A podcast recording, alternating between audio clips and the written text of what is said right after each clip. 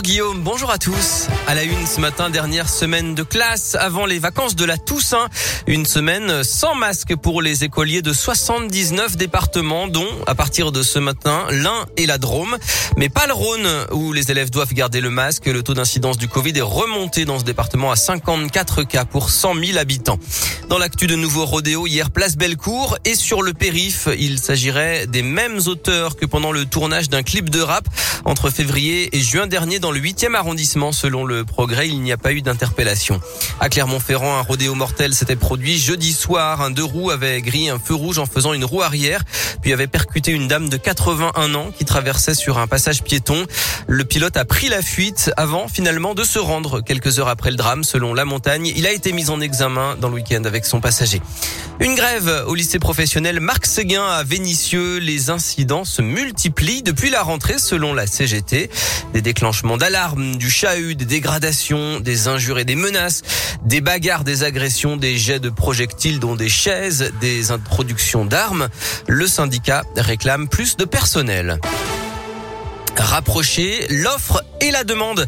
C'est inédit. Un atelier de l'emploi vient d'ouvrir au centre commercial de la Pardieu à Lyon pour pouvoir rencontrer un conseiller, s'informer sur les formations et les offres d'emploi, trouver de l'aide pour rédiger un CV ou bien réaliser des démarches administratives et participer à des job dating. Son emplacement devrait donc permettre aux commerçants de recruter directement sur place leurs futurs employés.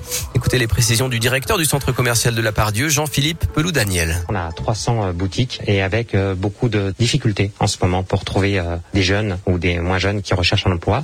Donc là, on va rapprocher les publics et nos commerçants en direct pourront travailler effectivement avec l'atelier de l'emploi, euh, s'insérer euh, dans des actes de formation et, et, faire bénéficier à ces jeunes de leur expertise, de leur expérience et effectivement euh, de pouvoir les embaucher, les tester pendant des périodes plus ou moins longues. Et ce projet a été cofinancé par la Maison métropolitaine d'insertion pour l'emploi, la mission locale de Lyon, la ville de Lyon et la métropole, ainsi que par le centre commercial. Plus d'infos sur radioscoop.com.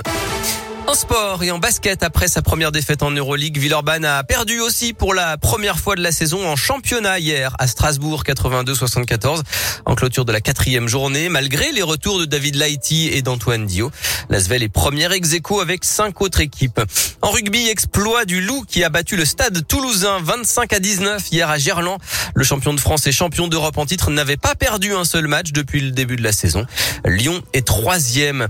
En D1 féminine de foot, 6 sur 6 pour l'OL et pour le PSG. Sixième victoire en 6 matchs pour les deux poids lourds du championnat qui vont s'affronter le 13 novembre prochain.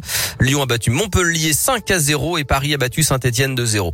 Et puis en Ligue 1, belle remontée de l'Olympique lyonnais qui passe de la dixième à la sixième place.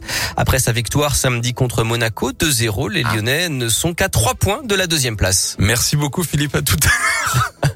On a un problème avec Jocelyne là.